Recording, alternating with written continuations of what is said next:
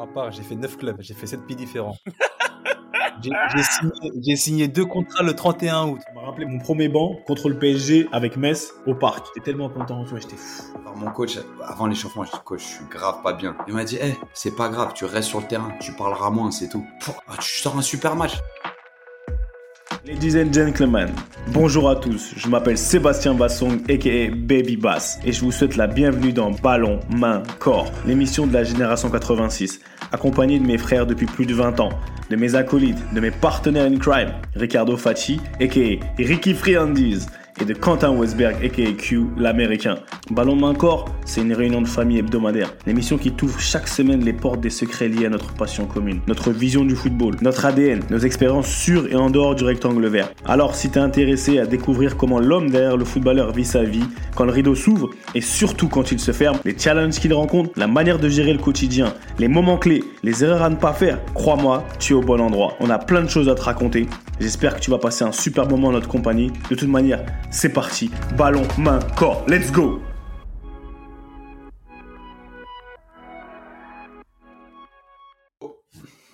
Salut à tous et bienvenue dans un nouvel épisode de Ballon, main, corps. BMC, la réunion de famille hebdomadaire. Comme d'habitude, ça bouge pas. Bien sûr, ça va encore moins bouger là. Mais je vais dire, mes frères, franchement, je vous aime beaucoup, mais bienvenue Benjamin Nivet. Franchement, comment ça va Benji, comme Quentin dit? Benjamin Nivet, notre invité, un membre de la secte, c'est-à-dire euh, de la secte INF. D'abord, Benjamin Nivet, comment ça va? Ricardo, Ricky Friandis, Quentin Q, l'américain, les frères, je vous aime, mais t'as vu, pour l'instant, on n'est pas sur Second plan. Vous êtes au Second plan aujourd'hui. Benjamin Nivet, notre premier invité, comment ça va? Ça va très bien, je vous remercie en tout cas d'avoir pensé à moi pour être le, le premier invité. Comme tu l'as dit, Seb, euh, famille INF, donc euh, voilà, un plaisir d'être avec, avec vous trois, Ricky, Q. Et, euh, et ça va bien, ça va très bien. Euh, un peu plus de trois ans après ma carrière, euh, forcément, c'est, vous savez ce que c'est, c'est, c'est Q pas encore, mais euh, c'est pas évident euh, d'arrêter.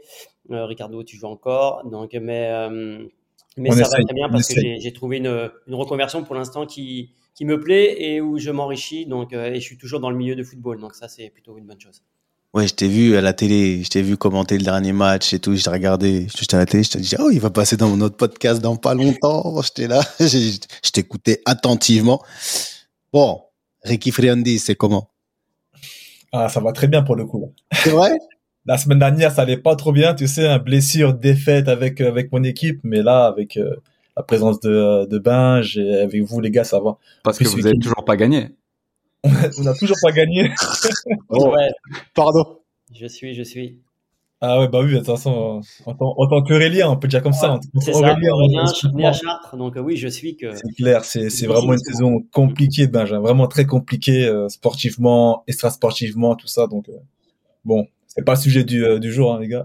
mais bon, mais mais sinon ça va, ça va. Content d'être avec vous, les gars, comme euh, comme chaque semaine. C'est un kiff de parler football ici, en plus avec euh, une grande personne euh, du football. Donc euh, je pense qu'on va passer une bonne heure ensemble. Donc, attends, t'as à dire que là, on n'est plus à 11 finales, on est à 10 finales.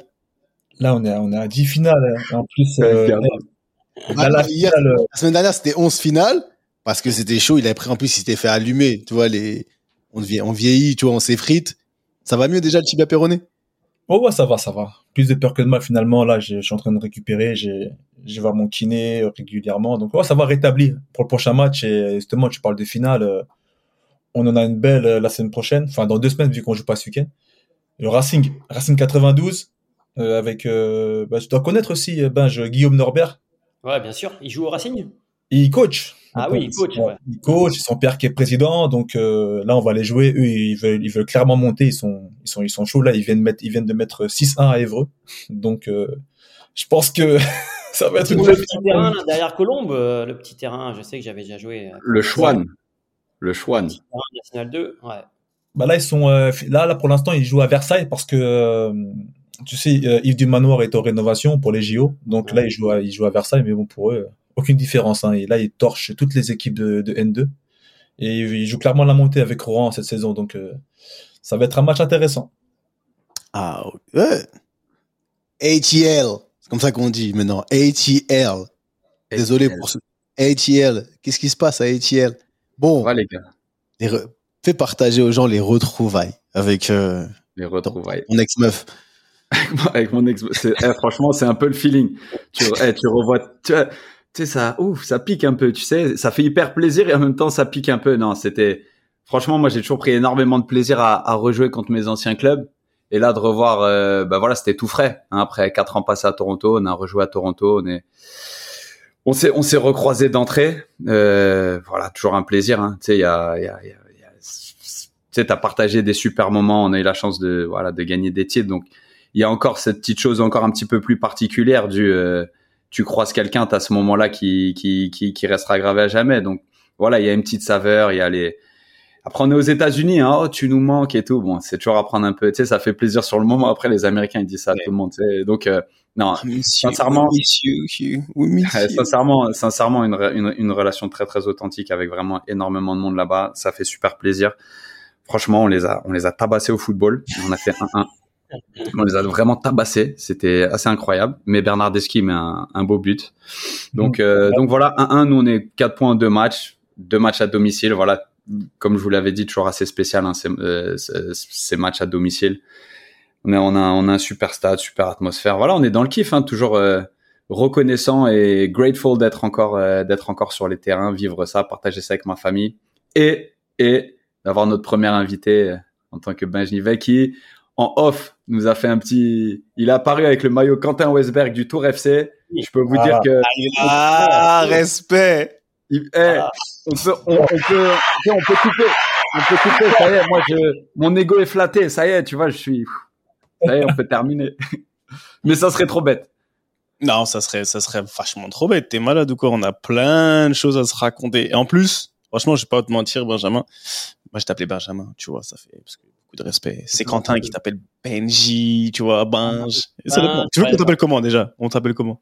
Binge, c'est le plus, euh, Benj le, ouais, le plus courant, c'est Binge. Ouais. Benj, on va t'appeler Benj. Je vais t'appeler. mais Non, je vais t'appeler Benj. Tu vois, et c'est Moi, je reste, moi, je reste sur Monsieur Nivet, les gars. Non, déjà, ça va être monsieur- quand on va parler technique, on parle football pur, on va dire Monsieur Nivet déjà. Mais là, pour l'instant, on est encore, tu vois, on, on est dans binge. Et Quentin, non, Quentin, quand on, discutait invité, et on, on a toujours des discussions un peu, on échange, on échange. Et de la nature de notre podcast, de la nature de nos discussions, je vais pas te mentir, ton nom, il est Quentin, ça a été automatique. Et c'est même pas la première fois qu'il cite ton nom dans certaines de nos discussions et tout. Donc, ton nom, il revenait souvent, il revenait souvent. Après, bien sûr, on connaît tous le ballon. Donc, que c'était pour nous, c'était normal de t'inviter. Maintenant, on a besoin de tes lumières. Et en fait, aujourd'hui, comme on fait d'habitude, j'ai envie souvent de, de vous amener. en- Aujourd'hui, on va se balader un peu. Tu vois, d'habitude, on est là, on essaye de, de prendre un sujet et de le disséquer, le disséquer jusqu'à l'os. Aujourd'hui, on va essayer de disséquer, mais on va essayer, on va aussi un peu se balader parce que tu représentes beaucoup de choses et des choses qui sont communes à nous, qu'on a en commun.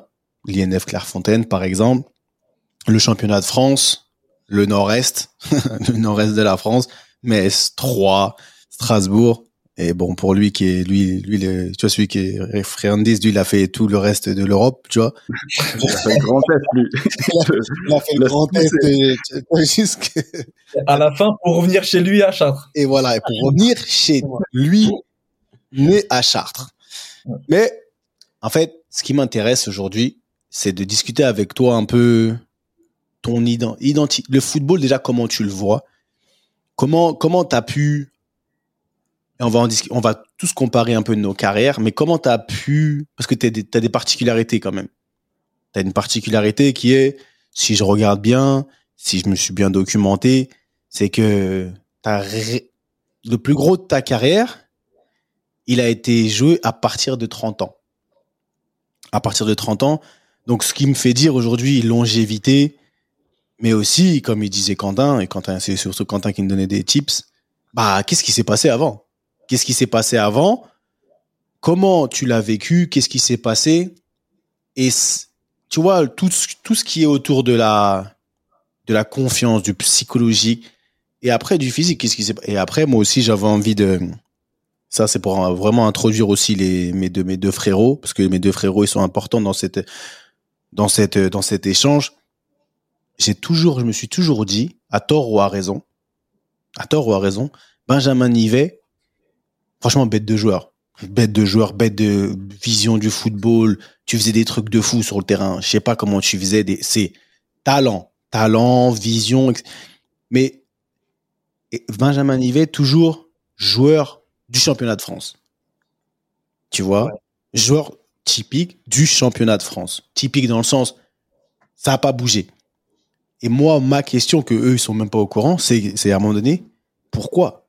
Pourquoi? Qu'est-ce qui a fait dans la tête? Qu'est-ce qui Comment était ta mindset pour t'installer et ne jamais prendre le risque peut-être de bouger? Je sais pas si c'est un risque ou pas, mais voilà, comment ça s'est passé dans ta tête? Et c'est pour ça que parce qu'à un moment donné, Quentin aussi, il, est parti, mais il est parti tard. Il est parti de la France entre guillemets tard. Ricardo tôt, moi tôt. Donc on est un peu ça, on fait un 2 contre 2 là, tu vois. On va faire un petit un petit 2 contre 2, mais juste pour échanger pour que les gens comprennent ce qu'il y a de bien à ça et pourquoi comment on en est arrivé là, tu vois. Donc euh, la parole est à vous messieurs, la parole est à toi. On va commencer à moins que Friandis tu veux faire le aller hoop.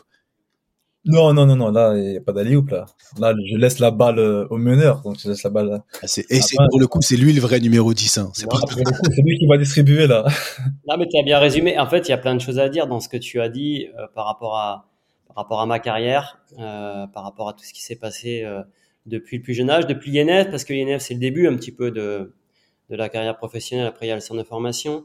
Mais c'est vrai que j'ai percé sur le tard. À 28 ans, il y a beaucoup de choses qui s'expliquent par rapport à ça. Et puis, euh, c'est vrai que j'ai été fidèle au championnat de France. Bon, j'aimais pas non plus un agent qui était euh, très influent peut-être à l'étranger. Des fois, tu peux avoir des propositions et là, peut-être, ça peut t'amener à réfléchir. Et moi, je cherchais pas forcément à aller à l'étranger parce qu'en fait, euh, j'ai été bercé par le championnat français quand j'étais môme, quand j'étais gamin. J'ai adoré ces, ces, matchs parce qu'à l'époque, je trouve que tu pouvais beaucoup plus t'identifier aux équipes. Maintenant, je trouve que c'est beaucoup plus difficile avec voilà, cette, ce nouveau football euh, par rapport à moi, ce que j'ai connu quand j'étais môme, c'est les années 90. La GIA, tu toujours la même équipe. À Nantes, tu souvent la même équipe. Les joueurs, ils bougeaient moins que, que maintenant. Donc moi, j'ai adoré le, le, championnat de France.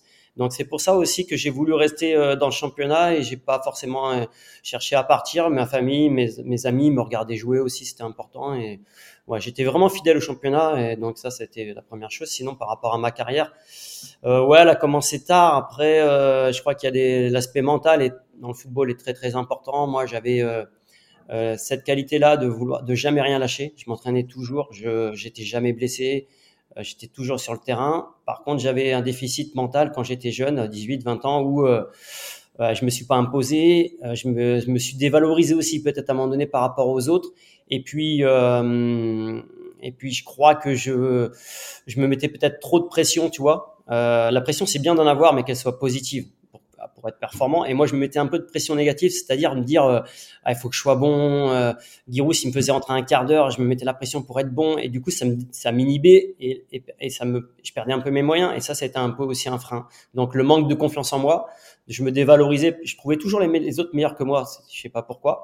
Euh, athlétiquement aussi, j'étais plus faible, mais j'avais cette vision du jeu, comme tu as dit. Et, et, et donc voilà. Après. Euh, je vous laisser un peu parler pour en savoir un peu plus, mais il y a aussi le fait que si j'ai, je suis arrivé sur le tard dans le football, j'ai joué un peu de, de 22, parce que j'ai commencé à 20 ans, j'ai fait une quinzaine de matchs avec Auxerre, et après à 22 ans, j'ai été prêté à Châteauroux.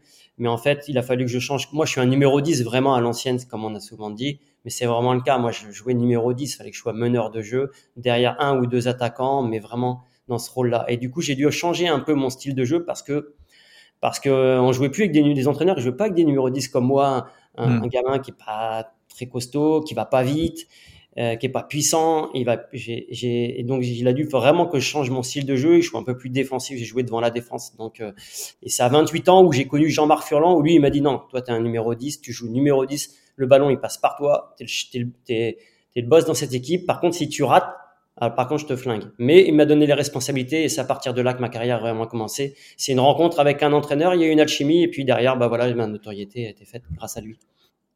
Après, je voulais et j'aimerais bien que mes deux compères et après aussi, ils, con, ils comment dire, ils convergent ils parlent de leur ressenti à eux par rapport à toi, de vue de l'extérieur, leur vision, mais et de la leur et de leur euh, carrière à eux. Mais tu vois, par exemple, tu dis, moi, ce que j'entends quand tu parles, c'est que il y a eu un mélange de la bonne rencontre, une bonne rencontre, mais une rencontre au final qui vient qui vient remplir un espace vide de confiance en soi. C'est-à-dire que tu étais là, tu n'étais peut-être pas au bon endroit au bon, au, bon, endroit au bon moment. Ça veut dire que tu as dû changer pour en fait pour pour jouer et vraiment devenir l'homme et le joueur que tu devais devenir. Au final, tu es redevenu toi-même. On t'a t'a cette personne t'a juste remis à ta place et donné tes qualités, remis de voilà. T'es ton talent ok, ton talent, c'est de la vision du jeu, je vais te mettre dans les meilleures conditions. Ça veut dire que, est-ce que vraiment, après, est-ce que tu dois ça, on doit ça à quelqu'un, ou ça met en exergue vraiment ce, ce manque de, de confiance, t'as douté, parce qu'à un moment donné, quand, quand tu dois changer, quand tu dois te, te, te je vais pas dire travestir, mais tu vois, t'adapter à un niveau, parce qu'on parle beaucoup, nous, ici, d'adaptabilité, que c'est super important de s'adapter dans le football, mais moi, quand je te vois ou quand je t'entends, je me dis, tu vois, il a, il a pas perdu 7, 8 ans, mais on aurait pu faire plus vite. On aurait pu faire beaucoup plus vite, tu vois. Donc, est-ce que cette adaptabilité, comme il dit, Ricky, souvent, il parle de le fait de pas s'imposer. Il parle du, du fait de pas s'imposer. Toi, à ton niveau, comment ça s'est passé à ce niveau-là? Ouais, moi je pense que, que c'était ça mon, plus gros défaut quand j'ai débuté à 18-20 ans, parce que quand tu rentrais dans le vestiaire pro à cette époque-là, déjà tu rentrais pas dans le vestiaire, tu étais pro mais tu n'étais pas dans le vestiaire pro. Vestiaire arbitre, on a connu vestiaire Arbitre, voilà, vestiaire euh, à côté. Et pour avoir ta place dans le vestiaire, euh, il fallait prouver, il fallait jouer des matchs pour que tu puisses avoir une place dans le vestiaire. Donc ça, déjà, tu avais, euh, avais, ça. Et les, et les pros, il euh, fallait t'imposer. Et, euh, et moi, l'erreur que j'ai faite, c'est que je me suis pas imposé. Et euh, ça, ça a été mon plus gros défaut au début de ma carrière. Et pour parler d'un joueur que Q connaît bien et que vous, vous deux aussi vous connaissez bien, c'est Blaise Matuidi. En fait, le mec, quand il arrivait dans le vestiaire, respect, il parlait pas trop, il était sage à sa place. Sur le terrain, c'était un monstre parce qu'il s'est imposé. Et moi, après, j'ai encouragé tous les jeunes parce que moi, je suis passé par là, j'ai encouragé, mais qui que ce soit, vous avez en face de vous à l'entraînement, quoi que ce soit, vous êtes là pour gagner votre place. Et Blaise était la, la parfaite illustration. Parfaite illustration que le mec, il est arrivé, il avait 17 ans ou 16 ans et demi, je sais plus. Ouais, il nous marchait sur la gueule à l'entraînement. Ça complexe. Qui il avait en face de lui, quelle que soit la star ou la pseudo-star, quoi. Mais, euh, mais voilà, ça, je trouve que c'est un modèle pour moi de, de, de mec qui s'est imposé. Voilà, les jeunes, ils doivent s'imposer. Après, il y a le respect derrière, mais c'était un bel exemple, moi, ce que j'ai pas réussi à faire au début de ma carrière. Bah, tu vois, par exemple, quand tu parles de s'imposer, tu as bien fait la différence pour ceux qui nous écoutent et il y a des, beaucoup de plus jeunes. S'imposer ne veut pas dire venir défier ou manquer de respect. Tu as bien fait la différence. C'est un truc sur lequel on insiste énormément. C'est Blaise, pour avoir été là, Blaise, c'était pas un mot plus haut que l'autre, c'était, il se laissait chiffonner presque, hein. il se laissait charrier, c'était, mais c'est vrai que sur le terrain, il y avait plus d'âge, il y avait plus de statut, il y avait, il y avait plus rien du tout. Et c'est un exemple qu'on a, qu'on a quand même relativement souvent souligné, c'est vrai que même, je, sais pas comment tu l'as vécu toi, Binge, mais c'était, oh, c'est vraiment un phénomène comme ça ou pas? Tu sais, genre on se demandait, euh, attends, il a vraiment 17 ans, 18 ans, enfin, il doit jouer. Tu vois, c'était presque dès le début, il est arrivé, il est passé des 19 ans au pro en, c'était un des meilleurs, tu vois? Et en fait, c'était difficile à cerner parce qu'il n'avait pas une, une personnalité hyper charismatique, mais effectivement sur le terrain, il, ça coulait de source. C'était lui et en fait, il, il, sortait du lot, encore plus dans un environnement comme celui-là. Mais moi, si je peux rebondir sur euh, sur pas mal de, de, choses qu'a qu dit son éclosion, je l'ai vu, j'ai connu le avant un tout petit peu. Moi, j'ai commencé en pro sous Farouk Belgique. Et c'est effectivement là où, ouais, ben, j'étais un, un 6. Ouais, reconverti 6, mais ça, ça respirait pas le bonheur tu vois? Et c'était un truc. Moi j'arrivais avec mes yeux de tu sais tu t'adaptes tu pareil tu fermes ta ça respirait pas le bonheur. Tu tu survivais en fait. Tu survivais dans ta carrière. Tu jouais 6 parce que euh, tout d'un coup il fallait des Ricardo Fati en 6 1m90 à l'aise avec le ballon tu vois ce que je veux dire?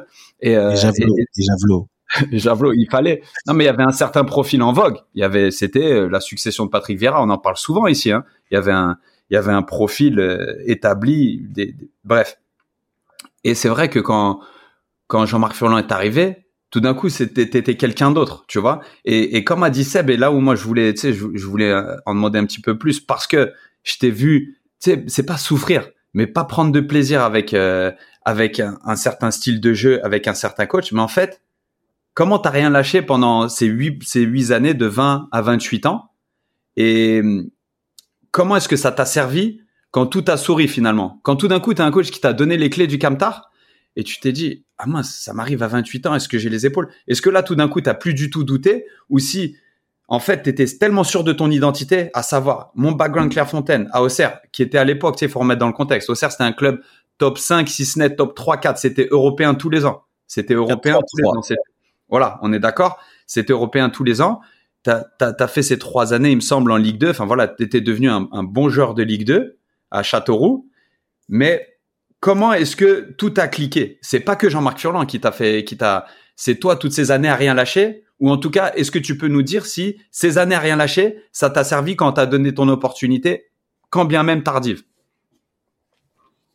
Ouais, bien sûr. Après, tu même de 15 ans à à 28, euh, ouais, 28 ans où j'ai rien lâché parce qu'à 15 ans déjà c'était à Auxerre, c'était la grosse concurrence et moi, en fait, j'avais tellement ce, ce, rêve de vouloir réussir, d'être euh, pro, que j'étais prêt à tout pour pour réussir. Donc, euh, mentalement, autant j'avais des faiblesses sur certains points, autant j'étais très fort à vouloir euh, bah, ne rien lâcher, même dans les moments difficiles où euh, tu joues pas, tu es en équipe réserve. je me suis toujours accroché et, et du coup, ça m'a servi après après les. C'est vrai qu'on parle de 28 ans parce que c'est vraiment là où j'ai vraiment j'ai ma carrière a décollé.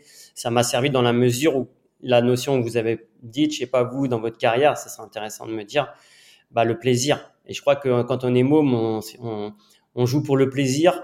Et je trouve qu'à un moment donné, en pro, je jouais plus trop pour le plaisir certaines saisons où je jouais pour faire ma carrière. Tu vois, c'était un peu, pas un métier, pas jusque là, mais il y a des saisons où j'ai joué, mais je me suis accroché pour être titulaire, pour jouer, pour faire ma carrière mais je prenais plus de plaisir. Je prenais plus de plaisir sur le terrain et il y a l'entraîneur forcément qui a un projet de jeu et, euh, et moi du coup c'était hyper important que je sois avec des joueurs y ait un collectif parce que bah souvent j'ai entendu dire que c'est vrai à la stack on disait ah putain quand Benjamin Ivé il est pas là tu vois on disait des fois ça j'entendais je dis non non ça c'est ça c'est complètement faux c'est pas ça moi je m'éclate grâce aux autres à côté de moi mais si j'ai pas les autres à côté de moi, je vais devenir un joueur lambda. Et, et j'ai pris du plaisir parce que Furlan avait un projet de jeu, parce qu'il y avait une équipe qui jouait avec une identité et euh, qui euh, voilà. Et, moi, je pouvais m'éclater grâce à, à ça, à mon poste qui était de meneur de jeu et aussi euh, au fait qu'il y avait un vrai projet de jeu collectif. Et, euh, ça, c'est important aussi.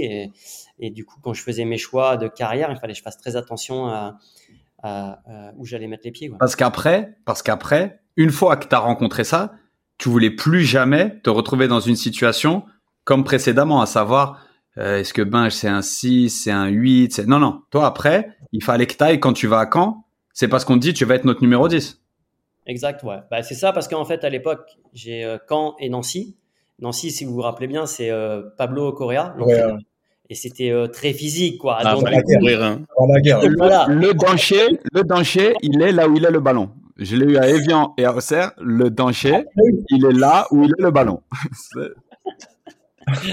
Donc euh, voilà, pour moi, euh, j'ai vu jouer Caen. Alors c'était un football total. Alors après avec ses défauts aussi, mais mais du coup, bah, j'ai pas hésité longtemps parce que je savais que j'allais jouer en numéro 10, qu'on allait avoir un football offensif, que j'allais m'éclater. Et, et c'est ce qui s'est passé. Alors euh, avec des des victoires, des défaites, une descente. Mais moi, j'ai pris du plaisir sur le terrain et je crois que je crois que c'est ça aussi qui est très important aussi de euh, quand on fait une carrière de penser surtout aussi à, pr à prendre du plaisir. Et euh, je crois que j'en ai beaucoup, j'en ai pas assez pris euh, au début de ma carrière. Eh, la notion de plaisir, Ricky, t'es obligé de rebondir là-dessus parce que Ah, Ricky, c'est toi, le- c'est toi l'avocat du Non, mais on sait. Euh, moi, moi, franchement, je pourrais, je pourrais rester assis à tout, euh, tout, tout l'épisode et vous écouter, les gars. Franchement, c'est super intéressant. Mais euh, franchement, je me, je me reconnais beaucoup euh, dans le parcours de, de Binge, même si on a vraiment pas du tout les mêmes carrières, pas du tout les mêmes profils de, de, de joueurs ou de jeux. Mais euh, c'est exactement aussi ce que ce que je vivais aussi hein, quand j'étais à la Roma. Moi, c'est vrai que je suis parti très tôt. Moi, encore une fois, je me répète, mais moi, quand je parle à Roma, c'est sincèrement, c'était pas pour l'argent. moi je pars parce que moi depuis tout petit je suis un fan de la Serie A, d'autant plus fan de la Roma. Donc euh, quand un de tes clubs préférés te contacte, franchement t'es t'es flatté. Et moi j'ai qu'une envie, c'est découvrir cet, cet univers-là. Avec. T'avais quel âge? J'avais 20 ans. Tu pars de Strasbourg, hein, ça? Je parle de Strasbourg, ouais, j'ai commencé en pro à 19 ans avec Strasbourg. Et euh, un match de Coupe d'Europe, hein, Coupe de Coupe de l'UEFA contre la Roma, je, je, je joue, je fais une très belle performance, je suis encore sous contrat stagiaire, donc euh, bah, la Roma euh, saute, saute, saute sur l'occasion. Et du coup, bah, je me retrouve à la Roma à 20 ans. Bon, aujourd'hui 2023, quand on dit 20 ans, on dit bon, ça va, 20 ans, c'est c'est la base pour partir à l'étranger, mais tu sais, à l'époque, il y a 15-20 ans, c'était assez rare, surtout pour un jeune qui avait fait euh, 10-15 matchs en, Ligue 1. Et, voilà, mais euh, c'est ça. Moi, j'avais envie, aussi de découvrir quelque chose, de, en tant que passionné, hein, vraiment, de découvrir vraiment un, un univers que je voulais, que je voulais vraiment euh, connaître. Après, euh, un peu comme toi, ben, c'est, euh, j'avais de l'envie, j'avais de la motivation, j'avais un certain ta- talent, mais j'avais pas encore, pareil, cette, cette, cette niaque ou cette personnalité pour, euh, pour prétendre à, à jouer tout simplement dans cette équipe-là. Donc euh, voilà, j'ai mis du temps à, à m'imposer. Puis euh, c'était compliqué parce que pareil, hein, j'avais l'impression aussi que je me je me sous-évalue aussi par moment. Et, euh, et puis voilà, dans un vestiaire plein d'ego, ça ça pardonne pas. Donc euh, parti en prêt, j'ai pris j'ai pris aussi un peu de plaisir. À Nantes, c'était compliqué aussi parce que bon, comme on l'a expliqué euh, en off, euh, de toute façon on connaît, hein, on, est passé à Malherbe, hein, tu nous as tu nous as donné la fessée. donc euh, donc voilà, c'était des saisons assez compliquées. Donc moi aussi j'ai mis du temps aussi à pas j'ai mis du temps à prendre du plaisir aussi hein, sur un terrain de foot. Hein. J'ai euh, joué dans des grands clubs, j'ai connu des belles émotions, tout ça malgré tout, mais j'ai pris du temps personnellement à m'épanouir en tant que joueur. Après, euh, j'ai commencé avec l'expérience, aussi avec du vécu, j'ai commencé à faire la part des choses et à prendre plus de plaisir, notamment quand je suis parti en Turquie. Mais je pense que, à- contrairement à toi, et c'est là que je pense intéressant qu'on en parle, c'est que j'ai pas fait cette rencontre en fait. Toi, je pense que tu as eu la chance de, rencontrer un homme comme euh, comme Jean-Marc Furlan, voilà, qui t'a qui a su t'es, euh, pas t'utiliser, mais te, te voir dans, dans, dans ta vraie nature, en fait. Et moi, là, dans ma, dans ma carrière, j'ai pas eu cette chance de trouver ce mentor-là. Donc, moi, ma question, c'est la suivante. Est-ce que tu considères, je pense que oui, est-ce que tu considères euh, Furlan comme ton mentor, même si tu l'as connu assez tard dans ta carrière, mais est-ce que tu considères comme euh, un mentor et celui qui a, qui a mis ta carrière sur, euh, sur des bons rails? Ouais, bien sûr, bien sûr. Je crois que c'est une alchimie entre un entraîneur et un joueur. Et, et c'est sûr que dans ma carrière, c'est ma plus belle rencontre parce que, parce que en plus de son projet de jeu qui, pour moi, était, a été top, quoi, ce, football ou le QI que vous avez évoqué euh, dernièrement, euh, QI football, bah, lui, pour moi, Furlan, il a besoin d'avoir des joueurs intelligents sur le terrain, quel que soit le poste. Mm. Et C'est la base pour, euh, pour sa réussite, ce qu'il a très bien compris aussi très vite. Et du coup, euh, et puis me placer en numéro 10, euh, soit on jouait des fois en 4-4-2 en losange.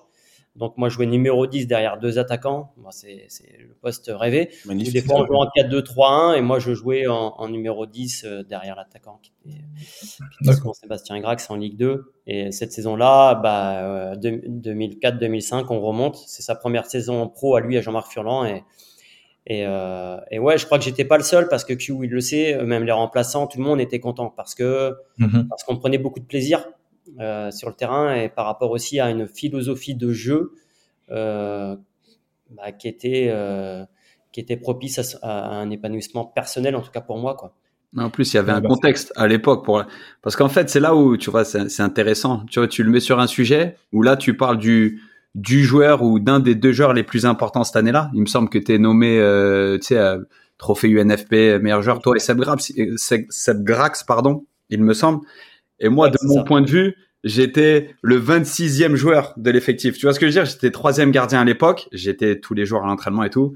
J'ai fait deux trois bancs, mais cette saison m'a énormément appris à moi aussi parce qu'effectivement, tu avais un vrai groupe. C'est-à-dire que c'était un truc, tu avais des mecs qui étaient super utilisés, tu as des mecs qui jouaient 10 matchs et qui ont été super importants, tu as des mecs qui ont joué 5 matchs et qui ont été super importants. Et moi, de cette année-là, j'ai énormément appris l'importance d'une dynamique, tu vois, le côté eh, tu sais quoi, si tu peux pas être important sur le terrain, sois important à l'entraînement. Pousse les mecs, sois toi-même compétitif, sois toi-même sans pour autant être négatif, tu vois ce que je veux dire?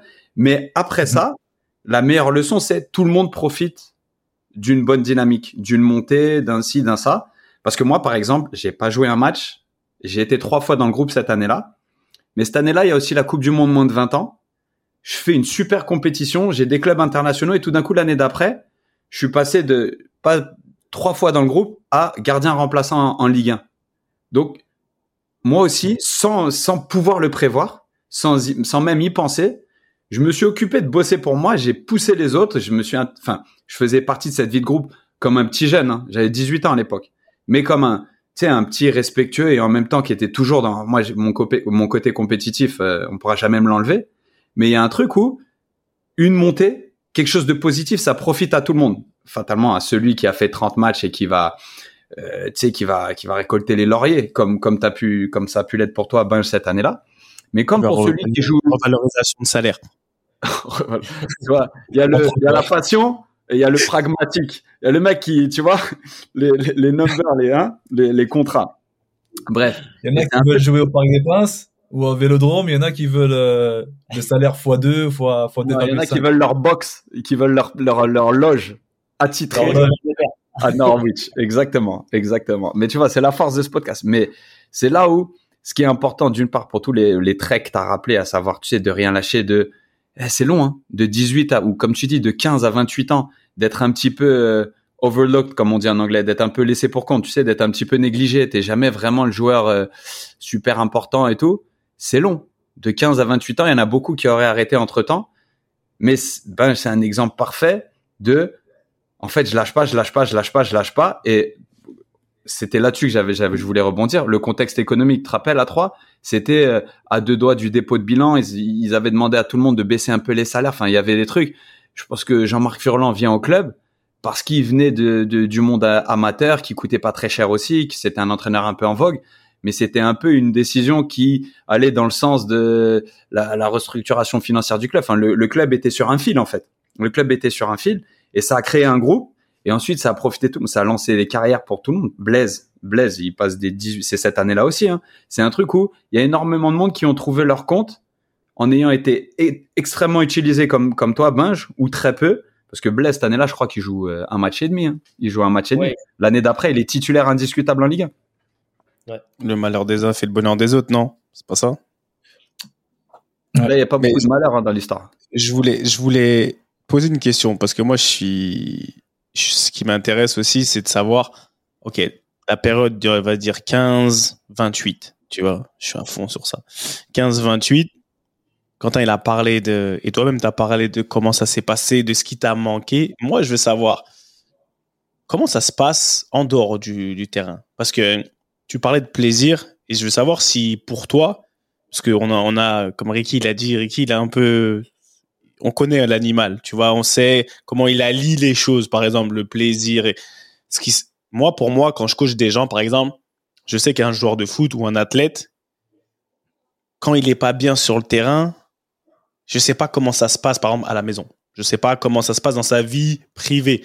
Est-ce que le fait de y a des saisons dans lesquelles tu as moins pris de plaisir, c'était limite, c'était au travail, c'était compliqué de 15 à 28. Est-ce que ça a eu une incidence sur euh, sur toi dans la dans ton quotidien? Comment ça se, enfin pas comment ça se passait, mais vraiment, est-ce qu'il y a une corrélation entre les deux? Et à plus après et 28 ans et après. Tu vois, est-ce que tu peux faire une différence entre les deux? Ouais, donc du coup, euh, après de 15 à 28 ans, il y a quand même eu quand même des bons moments parce qu'il y a des moments à Châteauroux, j'étais quand même, je jouais, c'était en Ligue 2, j'étais titulaire. Il n'y a pas eu que des mauvais moments non plus, c'est pas non plus mmh. exagéré, sauf que c'est à 28 ans vraiment ma carrière elle a décollé et là ça s'est enchaîné pour moi de, de voilà, de, de, manière positive. Après, ouais, forcément, quand tu, euh, quand tu es moins bien sur le terrain, ça peut ça rejaillit aussi dans ta vie privée. Tu, tu, tu, tu es un peu plus sombre. Mais euh, moi, la force que j'avais, et euh, déjà, j'ai connu ma femme assez tôt. Après, j'ai une famille assez soudée avec mes parents. j'ai un, clan familial qui est assez soudé. Et du coup, euh, ce qui me faisait du bien de retourner euh, chez moi dès que ça allait pas bien. Je retournais chez mes parents, capitaine Nord-et-Loire. Euh, et donc, c'était de revenir aux sources. Quand ça va moins bien, j'allais là. C'est pour me, ça me, ça me Donc, t'arrivais à faire la, à faire la part des choses entre le professionnel et le privé sans problème. Ouais. C'est ça qui était ma force aussi. C'est que, il y avait le foot, je faisais mon match et tout, mais après je revenais à la maison, on, on, on parlait un peu de foot. Mon père, tout le temps, téléphone après le match, ça c'était un rituel. Et mon père, à un moment donné, j'étais obligé de lui dire, parce qu'il était encore plus malheureux que moi quand moi j'allais Ah bah oui. pas bon. Il, il, souvent le il- cas. voilà. Et si tu rentrais et il faisait la gueule, tu sentais, il était triste et tout, mais et du coup, tu sais, un fils à son père, t'o- t'oses pas des fois lui dire euh, les choses. Et du coup, à un Mm. moment donné, ça a été le déclic où j'en ai eu trop marre et je lui dis On parle- on parle plus de foot. Ouais, je veux bien qu'on parle de foot, mais fais pas la tête. J'ai pas été bon, j'ai pas été bon, euh, ça va pas. Je suis remplaçant, je suis remplaçant.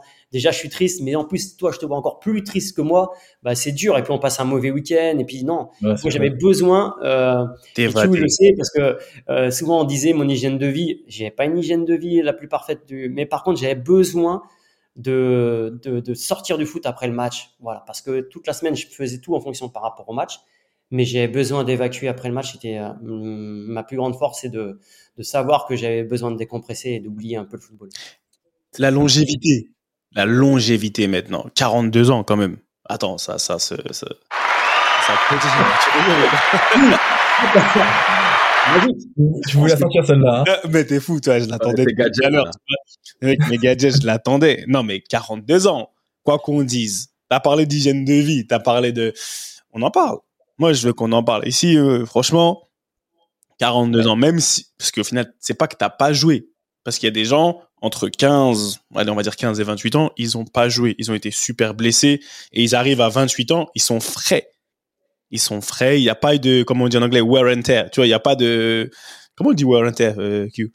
Il n'y a pas eu de pas. cataclysme, tu sais, il n'y a pas eu de gros, de gros en gros, incidents. en gros, il y a pas, il y a pas d'usure. Voilà, il y a pas, d'u- il y a des joueurs pour qui ils sont arrivés, ils ont percé plus tard, mais il n'y a pas eu d'usure. Toi, Mhm. c'est pas comme si tu n'avais pas joué, tu as joué. Jouer quand même. Toi, tu as Ouais. beaucoup joué. Tu as beaucoup joué, donc, mais quand même, 42 ans. On dirait Roger Mila. Ouais. Ouais, non, mais c'est- après, j'ai, ouais, il y a plein de choses, hein, vous le savez très bien. Après, les, plein de critères. La- les- déjà, les gènes. J'ai des gènes. Après, euh, mon, rôle, mon rôle sur le terrain, mon style de jeu aussi. Alors, qui m'a desservi au début de ma carrière, parce que je suis pas un joueur physique. On voulait des joueurs puissants. Au milieu de terrain, on voulait des joueurs puissants. Devant, on voulait des mecs qui allaient vite, qui driblaient en percussion. On voulait des 9 et demi. Moi, j'étais plus un 10, euh, meneur de jeu, faire des déviations, jouer en deux touches de balle. C'était pas trop prôné, mais donc du coup, euh, mais par contre, ça m'a servi parce que c'est pas un jeu usant en fait. Et puis je jouais pas avec la vitesse, donc je jouais surtout, euh, voilà, quand tu vieillis, tu perds de la vitesse, tu perds de la vivacité. Sauf que moi, j'étais pas dans ce style-là. Et puis l'intelligence de jeu me permettait aussi de pouvoir durer. Donc après, il y a plein de choses. Il y a aussi les entraîneurs que j'ai eu en fin de carrière, que ce soit Jean-Marc Furlan ou Jean-Louis Garcia, qui m'ont mis dans les meilleures conditions aussi pour pouvoir durer. C'est-à-dire que bah, l'entraînement, je- moi j'aimais bien m'entraîner. Il fallait que je m'entraîne. Quand tu vieillis, il faut que tu t'entraînes. Faut pas perdre le rythme. Faut que Voilà, c'est ça qu'il faut dire aussi, c'est que malgré tout, tu restais sur le terrain, t'entraînais, t'entretenais toujours en fait. C'est pas Ouais. comme si tu t'entraînais que le jeudi, vendredi, tu jouais le samedi en fait. Non, je m'entraînais toujours. Je Ah m'entraînais oui. toujours. Et sauf que l'entraîneur, bah, des fois, mardi 2, bah, moi, j'en faisais qu'un, tu vois. Voilà. Le jeudi, par exemple, bah, du coup, les autres, ils sortaient. Moi, il me dit, bah, reste en salle, fais des trucs. Mais je faisais des abdos, je faisais des gainages. Ah ouais. Voilà, il me permettait ça. Et souvent aussi, en fin de match, des fois, des périodes hivernales aussi. Je jouais peut-être, des fois, j'étais remplaçant à l'extérieur. Euh, à domicile, des fois, je jouais 70, 75 minutes parce que souvent, dans les 10, 15 dernières minutes, c'est là où tu vas vraiment piocher dans tes réserves. Donc, du coup, Ouais. après, à 37, 38, 40 ans, tu as plus de mal à récupérer. Donc ça, ça m'a permis aussi, grâce à ça, à l'entraîneur. Et après, forcément, l'hygiène de vie.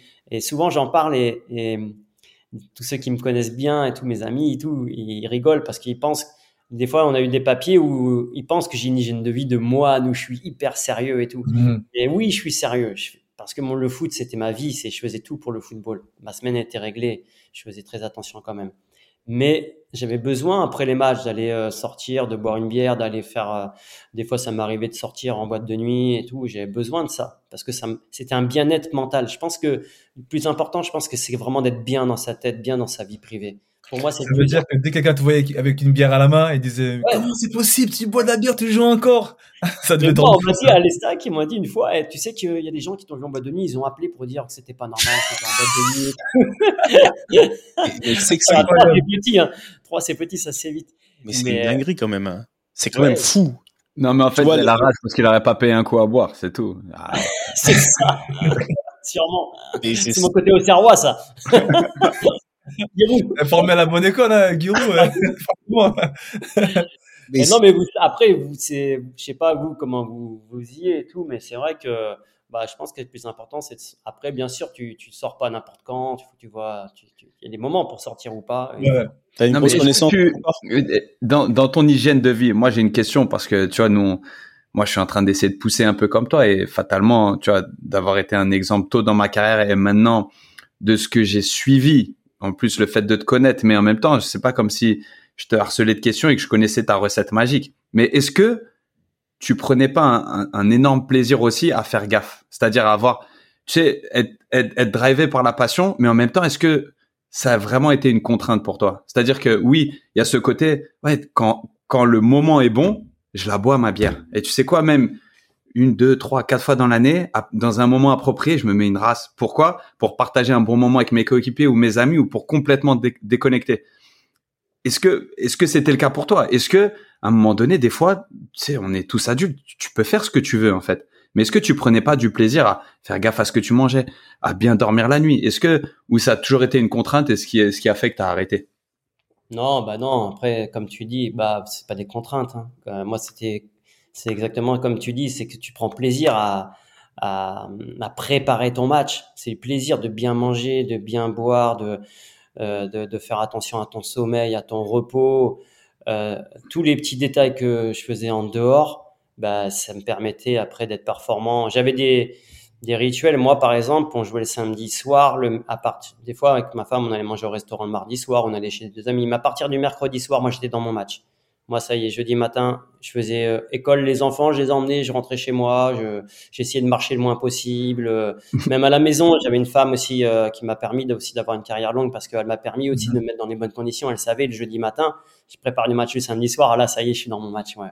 Mais ouais, c'est, c'est, c'est plus du plaisir de préparer son match plus que des contraintes. Ce qu'il faut savoir, c'est que Jean-Marc Furlan, il embrouillait les gens. Il disait un, un, un footballeur, ça doit être assis ou allongé. Il a dit, eh, les courses avec votre madame et tout, machin. Eh, vous oubliez, c'est elle qui y va. Oh, t'es barre de En plus, il te faisait ça avec un accent et ses gros doigts, là.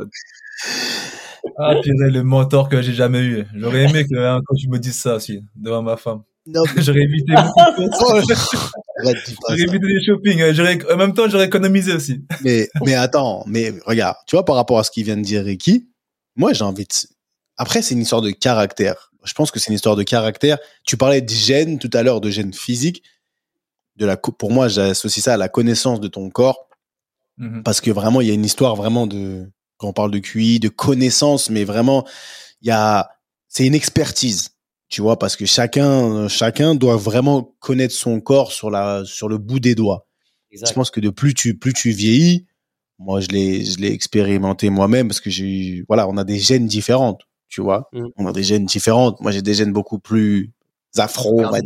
Tu regardes un plat de pâtes, tu prends 3 kilos. et, je, prenais un plat de pâtes, je regardais un plat de pâtes, je prenais 3 kilos. Ça veut dire que moi, pour le coup, c'était beaucoup plus une contrainte que du plaisir.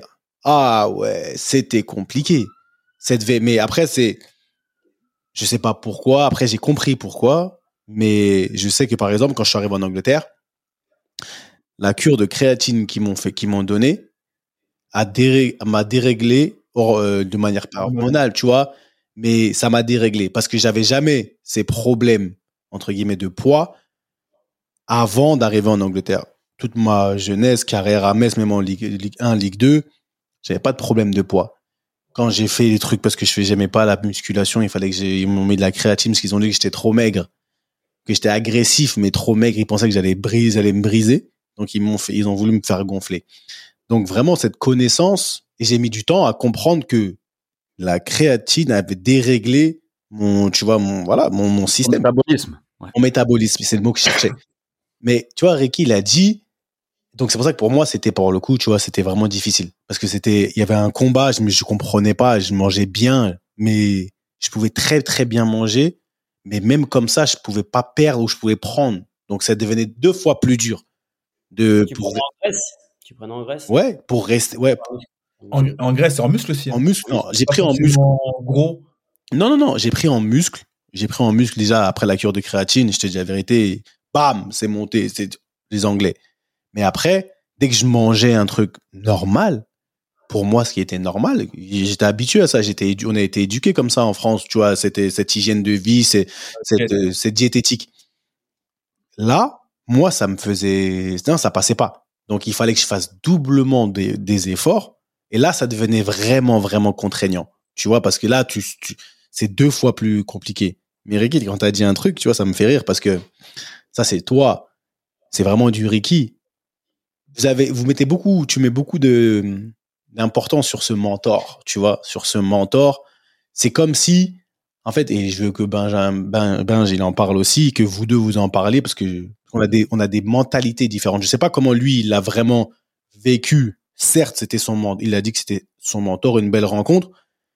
Mais est-ce qu'on doit autant à une Donner personne crédit. Ouais. Voilà, on doit donner autant de crédit à une personne parce que quand je t'entends parler, Ricky, Ouais.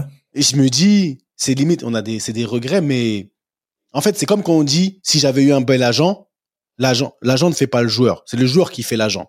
Je me dis à chaque fois, moi, l'agent, il peut te faciliter, c'est un exemple.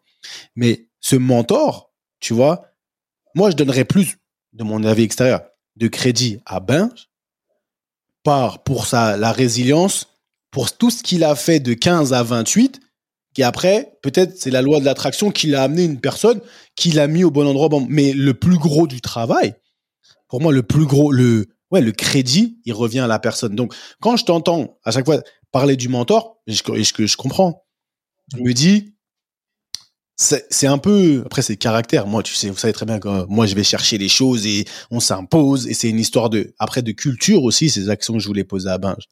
De culture, d'éducation, de soutien, d'éducation. Tu vois, il y a beaucoup qui, il y a beaucoup de choses qui rentrent en jeu. Mais ce mentor, je pense que c'est un plus, mais il faut pas lui donner autant de crédit que je pourrais penser que tu puisses lui donner. Et en fait, tu vois, c'est ça que je voulais qu'on un peu Non, mais, mais. Seb, déjà, déjà, moi, je tiens à dire que tu as, répondu à ta propre question déjà. C'est-à-dire. Tout est une, tout est une question de caractère, Oui, oui, c'est pour ça, mais de, je connais, c'est parce qu'on d'éducation. Tu sais, justement, moi, avec le recul, maintenant que j'ai, je suis arrivé à un âge où je peux regarder derrière moi tout ce que j'ai fait, je le dis sans regret, sans embarrassement. On est là, on parle sans, sans aigreur, hein. sincèrement. Moi, je suis très fier de ce que j'ai accompli, même si je sais que j'aurais vraiment pu accomplir plus. Mais euh, bon, et Ou moins. parenthèse aussi, je, je, moins. vrai, faut être fier de ce Je- qu'on a je- fait. On, on pense qu'on peut faire plus, mais ça aurait pu être plus difficile. Exactement aussi. Après, parenthèse, je ne lève aucun crédit à, à Binge. Hein. Tout ce qu'il a fait, c'est tout, tout, tout le mérite lui revient. Mais comme tu as dit, il a eu cette personne-là. Mais moi, avec, avec le recul, je me dis que peut-être à des moments clés de ma, de ma carrière, quand justement cette méconnaissance de par mon caractère, justement mon caractère un peu in- euh, introverti ou euh, tu sais par exemple à l'époque justement quand j'étais à Nantes, j'étais j'étais relativement jeune, mais Eli Bob il me voyait comme un cadre. Il me tu vois tous les lundis il m'appelait, il me dit ouais qu'est-ce qui se passe? Alors pourquoi t'es comme ci? Pourquoi c'est comme ça? Pourquoi on gagne pas? Et moi j'avais pas forcément les réponses. Parce que j'étais encore jeune même si j'étais prêté par la Roma j'avais un statut de statut sportif mais j'avais pas encore ce statut, on va dire, humain, ce statut de caractériel, en fait. Ah, Moi, à côté de moi, il y avait les, il y avait les il y avait les Darocha, même Etienne Capou, des Bagayoko, des gros caractères. Va leur parler. Après un match, quand tu prends un 3-0, 4-0, c'est dur. Pour moi, étant Ricardo Fati, 22 ans, euh, voilà, respectueux, petite Clairefontaine qui venait comme ça, qui est là, qui est là avec, tu vois. En plus, moi, j'ai eu un grand frère au-dessus, donc c'était plus compliqué pour moi de, de, de m'exposer ou de, de grandir. Voilà, exactement. Du coup, peut-être que pour moi, dans ce cas de figure, il m'aurait fallu quelqu'un à côté.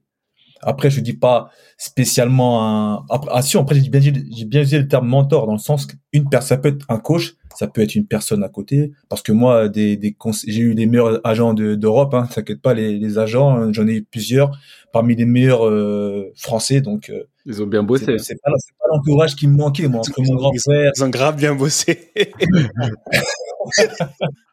Ils ont même bossé ou pas assez, ça dépend. Comme, comme dit Ben, là, ça dépend. non, non, après, oui. après, voilà. Après, j'ai aussi bossé. Après, après, il y a aussi le football qui a parlé. Mais moi, je parle vraiment pour optimiser un peu sa carrière ou optimiser tout ce que tout qu'on doit doit faire. Je pense que quand même ce ce mentoring, il est important. Il est vraiment, surtout dans un sport qui est qui est qui est très dur. Après, c'est pas seulement côté football, hein, même aussi euh, en dehors, pas faire des erreurs. Tu sais, il y a beaucoup de, de jeunes footeux qui font beaucoup d'erreurs extra, extra, extra sportives. Et c'est pour ça, moi, j'attache, contrairement à toi, j'attache beaucoup, beaucoup d'importance euh, en cette personne-là qui te chapeaute. Ça peut être un coach, encore une fois, ça peut être une personne extérieure, ça peut être. Aujourd'hui, il y a de plus en plus de joueurs qui font appel à des à des coachs mentaux.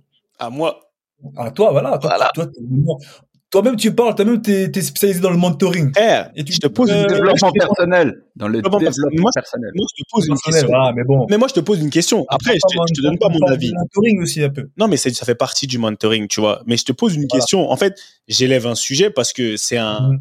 il y a un point à développer. Après, est-ce que moi, j'en pense? Oui, pour moi, c'est important. T'es OK avec ça? Non, je suis OK avec, mais après, est-ce que c'est indispensable? Ah, voilà. Voilà, c'est autre chose. Je suis totalement. Pour moi, si tu veux optimiser tes performances, on fait rien tout seul. Il y a des, comme tu dis, ce mentoring ou ce- cet appui, ce soutien. J'ai fait des thérapies pendant ma carrière et c'était l'une des meilleures choses que j'ai pu faire. Et c'est ça a coïncidé avec ma une ma paix. Après, j'ai eu des coachs.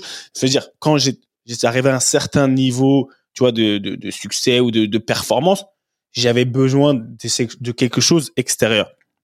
Ce que je veux dire, c'est que quand c'est là, c'est là. Si on, peut aller le chercher. Mais j'aime. La question, moi, je posais la question à Ben, hein, parce que, tu vois, je voulais savoir si lui, après, parce que je entendu, je l'ai entendu parler, il, a, il, a, il s'est beaucoup dévalué quand il était jeune. C'est pour ça que j'ai amené l'histoire de caractère. Tu vois, j'ai amené l'histoire d'éducation. J'ai amené l'histoire de, d'environnement.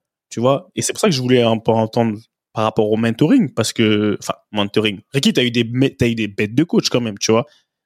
J'ai eu des vrais coachs. C'est pour des ça. vrais coachs. C'est la différence entre coach et mentor. Et justement, moi, j'ai eu j'ai des coachs, même un coach comme Ranieri, comme tu disais, Q, je voulais rebondir sur ça en plus euh, avant.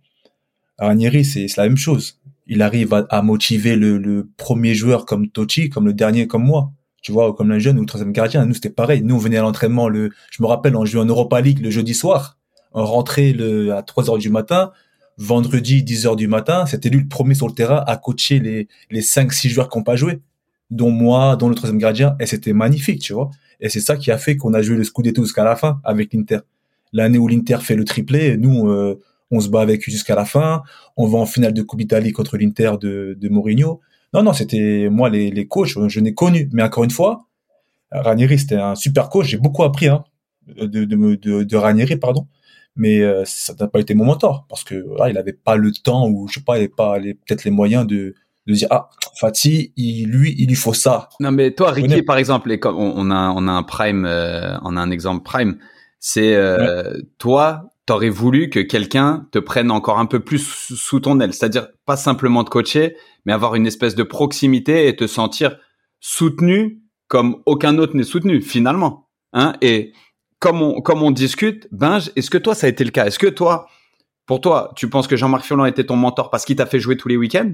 Ou parce que il t'a parlé quotidiennement, parce qu'il t'a accompagné, parce que tu sentais que tu avais une relation privilégiée avec lui. Parce qu'après, attention, tu vois, comme disait Seb, où Ouais. est le mentoring et où est le bon coach? Tu vois ce que je veux dire? Tu sais, c'est Exactement. Ah ouais Moi, c'est plus euh, le bon coach. Pas mon C'était pas mon mentor où on se parlait tous les Ah, ok. tout le temps où j'avais besoin de lui. C'est simplement c'est un, un entraîneur euh, qui m'a qui m'a mis dans les meilleures conditions pour être performant sur le terrain. Et après, du coup, euh, moi, je parle pas forcément de mentor. Je dirais d'une alchimie d'un entraîneur. Et je pense que c'est surtout un entraîneur qui m'a fait prendre conscience de certaines choses à partir de ce moment-là. Euh, même mentalement, Seb, tu parlais du mental, du caractère, l'éducation. Forcément, c'est euh, euh, on est tous différents à ce niveau-là. Et moi, j'ai besoin euh, peut-être euh, de plus de temps, plus de temps pour m'épanouir euh, dans mon développement personnel. Et on a fait la, la connaissance de Cécile Traverse, qui est une très bonne préparatrice mentale aussi, et qui m'a qui m'a aussi beaucoup aidé aussi, et euh, pour le pour la confiance en soi.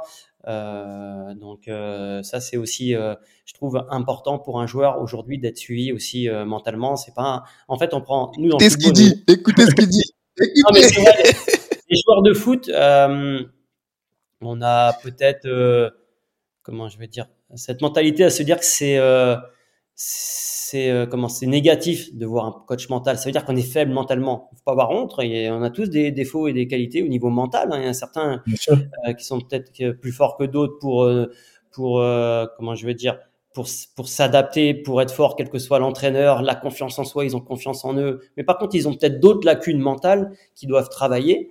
Euh, donc, euh, je pense que c'est très important d'être suivi mentalement pour un joueur dès le centre de formation. Ce serait euh, primordial pour moi. Maintenant, c'est de trouver la personne idéale. J'ai envie de te dire, pour appuyer ce que tu dis, tu sais, quand on demande de l'aide, et je l'ai dit aujourd'hui, j'avais un speech, tu vois, les mecs, j'ai fait une présentation et je leur disais que demander de l'aide, c'est pas parce que tu es faible, c'est parce que tu veux rester au top.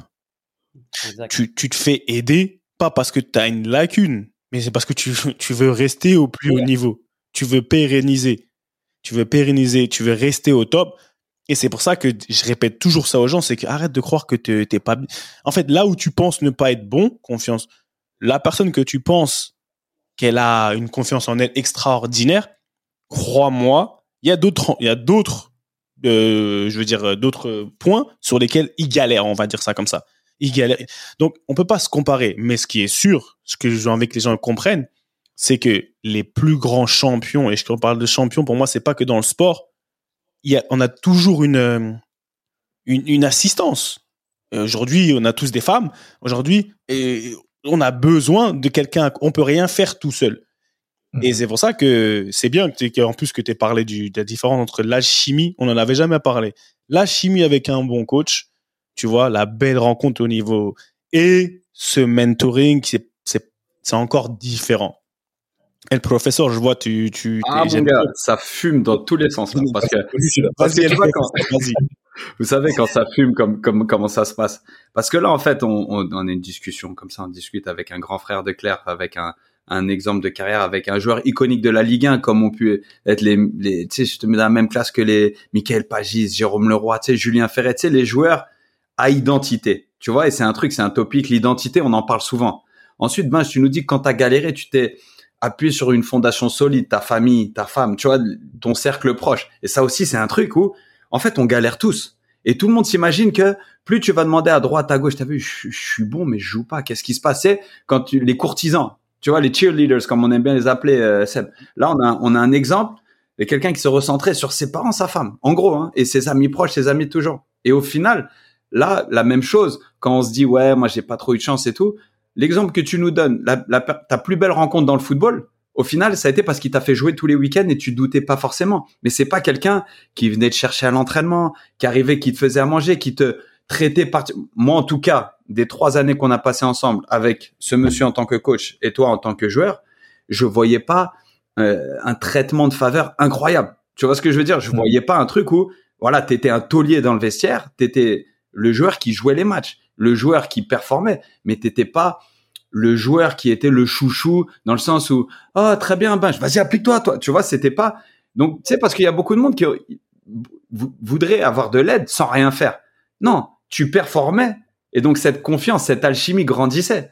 Mais vous étiez pas nécessairement les meilleurs amis du monde ou t'étais pas nécessairement le petit chouchou parce qu'il y avait des atomes crochés entre vous. Et donc c'est là-dessus où moi je voulais finalement rebondir parce qu'il y a pas si longtemps, j'ai lu une de tes interviews, ça m'a surpris. Pour moi, toutes ces dernières années, je me suis dit, tu vois, Ben, c'est un exemple. Pourquoi? Parce qu'il a choisi sa fin de carrière. Parce que il était tellement taulier dans un club qu'en fait, tous les ans, il prolongeait d'un an, il prolongeait d'un an, parce que c'est ce qui s'est passé, plus ou moins. Je me trompe pas, t'as pas signé 5 ans à 38 ans. C'était tous les ans, voilà, je performe, je continue. Jusqu'au moment où récemment, j'ai lu que tu disais, ouais, ma dernière année dans le football, j'ai pas pris de plaisir et je me suis dit, vas-y, là, il faut que j'arrête. Et ça m'a vachement surpris parce que pour moi, je me suis dit, ben, à 3, icône, tu vois, moi, j'ai ma maison à 3, ma femme est de 3 à 3, j'ai 3 dans le cœur.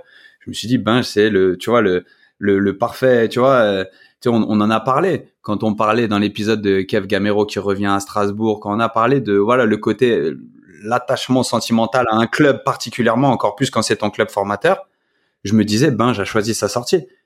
Mais non, même toi, 42 ans, installé dans un club, la statue elle va elle va arriver, le nom de la tribune va arriver, peu importe. Mais en fait, t'as pas choisi ta sortie. Tu ça te dérange de, de, de, nous expliquer un tout petit peu ce qu'il en est par rapport à ça? Parce que quand j'ai lu cet article, ça m'a surpris. Pour moi, j'étais persuadé que, vas-y, débranché, 42 ans, c'est bon, on va pas forcer. Non, en fait, dans cet article-là, tu dis, voilà, j'ai pas pris de plaisir, je pense, les six derniers mois où, et je me suis dit, il faut que j'arrête. C'est, le cas, c'est vraiment, enfin, je suis pas fou. Ah ouais, c'était, le cas parce que même physiquement, tu vois, ah, j'avais plus, euh, j'ai, plus les mêmes jambes qu'il y a 10 ans, mais 10 ans avant, mais même les joueurs, ils me disent, mais pourquoi t'arrêtes, t'es encore bien et tout. Je dis, mais je joue pas, déjà, je jouais plus beaucoup. Et puis, euh, et puis euh, l'alchimie, quand je disais, après 36 ans, j'ai eu la chance d'avoir Jean-Marc Furlan après, quand je suis revenu à 3 à 35 ans. Et après, il y a eu Jean-Louis Garcia, euh, qui, est, qui, qui aussi, euh, j'ai passé de bons moments aussi avec lui comme entraîneur et, euh, et ils m'ont ils m'ont mis dans les meilleures conditions footballistiquement et aussi par rapport à. Mais ce qu'il y a, c'est que la dernière saison avec Rui Almeida, j'ai pas pris de plaisir du tout, pas pris de plaisir du tout. Et dès décembre, je savais que j'allais arrêter dès décembre parce que ça devenait, ce qu'on disait les contraintes, ça devenait des contraintes après. Là avant, c'était pas des contraintes. Après, euh, bah, tout ce qu'il fallait faire en dehors, bah, ça devenait des contraintes, des sacrifices parce que euh, parce que j'allais en entraînement en reculons. Alors qu'on avait un super groupe et on avait, mais ça passait plus du tout avec le staff, avec l'entraîneur parce que parce que c'était compliqué à l'entraînement, je prenais pas de plaisir. En match, bah, je, je prenais pas de plaisir à jouer parce qu'on était une équipe ultra défensive et on jouait que sur des qualités individuelles. C'est-à-dire qu'il y avait des joueurs devant, trois joueurs, Brian Mbomo qui faisait des différences tout seul, qui a une Fortuné qui était en pleine bourre, et puis euh, Johan Tousgar. Et on était sinon cinq derrière, deux milieux défensifs et trois devant qui faisaient la différence. Et moi, c'était plus du tout mon jeu, c'est plus du tout mon registre. Moi, le football, c'est le collectif, les 1-2, les, du jeu collectif à la nantaise, euh, comme voilà. Les, mhm. et, puis surtout moi, si je suis bon, c'est grâce au collectif. Pas, je, serais, je incapable tout seul de faire un dribble et de, faire deux trois dribbles. C'est la euh, connexion dont on parle souvent. Là, toi, tu avais besoin d'être connecté avec tes coéquipiers, d'être connecté, bah, même avec le staff, fatalement. Mais en fait, moi, pourquoi je te pose cette question? C'est pas du tout pour pointer du doigt un coach qui finit un truc. C'est en fait à tous ceux qui nous écoutent, croire que ça peut être tout beau, tout rose tout le temps. Non, en fait, même quand t'es Toli, quand t'es installé, quand t'es une légende, parce que voilà, à trois, t'es dans les premiers noms qui ressortent quand on parle de gens qui ont marqué l'histoire du club.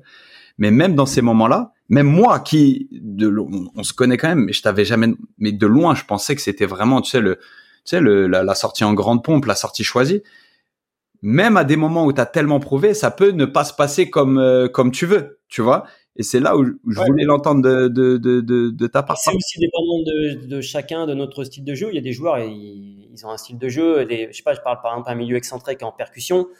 Bah, c'est, je veux dire, euh, tout dépend de l'entraîneur en fait. Tout dépend de la philosophie de jeu de l'entraîneur qu'il va prôner. Et, il y a des joueurs, ça va pas être compatible. Donc, tu es quand même dépendant quand même d'entraîneur. Moi, je me rappelle de Farouk Belgique. J'ai réussi à jouer quand même à m'en sortir, mais c'était un entraîneur où euh, sur le terrain c'était compliqué, on prenait pas, pas, pas de plaisir parce qu'il n'y avait pas un, vrai projet de jeu et, et dont, dans lequel je me retrouvais pas forcément quoi. Et puis ça dépend aussi de tes partenaires autour de toi aussi quoi. Il y a, bah, je trouve en tout cas moi que c'est très important, c'est un sport collectif et tu es dépendant quand même du, des, des, joueurs qui sont à côté de toi et de aussi l'entraîneur. Ah, c'était de la euh, hein, je pense. après, je sais pas. C'était de la survie, non, mais c'est c'est pour ça où tu vois euh, comment dire tu c'est pas que tu viens valider beaucoup de choses dont on parle mais en fait il y a un espèce de courant de pensée qui traverse les générations peut-être qu'il y a le berceau INF qui fait que mais il y a à côté un truc où même nous on en apprend et merci de partager avec nous par rapport à ça parce que en fait si de l'extérieur ou si toi avec les informations que tu as tu crois que pour certains c'est tout beau tout rose même quelqu'un d'installé et d'indéboulonnable dans un club en fait, ça peut mal se passer. Et au final, moi, le dernier truc que je voudrais savoir, c'est du coup, ta fin de carrière de footballeur professionnel, t'es parti sur un regret ou t'es parti où tu dis non, c'est un épanouissement total, c'est le moment, j'ai quand même la possibilité à 42 ans d'encore jouer au football, bah, c'est bon. Tu vois, tu vois, parce que et Seb et Ricky, d'une certaine manière, pour nous le dire, est-ce qu'on peut vraiment choisir sa fin? Tu vois? Ouais, moi je l'ai quand même choisi malgré tout.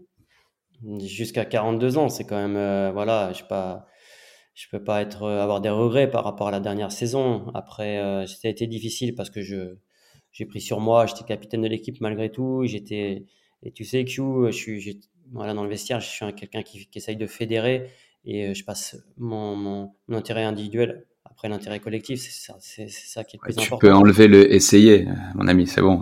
Qualité d'un vrai leader. Par contre, j'ai toujours en train de, de, voilà, pour le groupe, fédérer pour le groupe, pour essayer de qu'on monte, puisqu'il y avait des jeunes qui pouvaient peut-être trouver la Ligue 1. Donc, mais à titre personnel, ça a été très dur cette dernière saison. Mais par contre, je peux pas avoir de regrets. J'ai eu la chance de choisir quand même, euh, voilà, une fin de carrière. C'est beau quand même de pouvoir dire, bah, c'est moi qui arrête, quoi, en fait.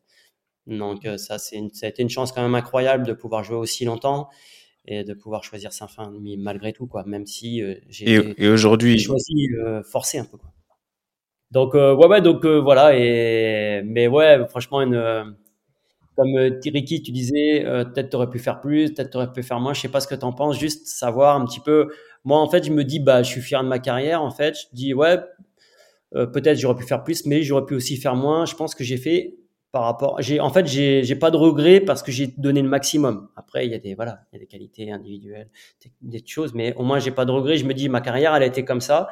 Parce que des fois, on entend, ouais, t'aurais pu avoir une meilleure carrière. Mais non, c'est parce que j'ai pas fait, peut-être, j'ai, fait la carrière que je mérite. Qu'est-ce que vous en pensez Moi, j'ai fait la carrière que je mérite. Ah, c'est très bien.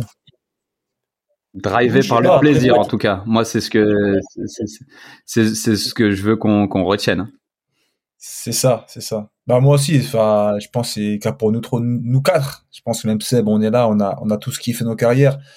En tout cas, pareil, moi, ma carrière a été driv- drivée par le mérite, hein, même si j'ai fait beaucoup de clubs, beaucoup de pays, j'ai fait ça. De toute façon, on a parlé euh, quasiment à chaque épisode, nous, hein, on, on, se sait.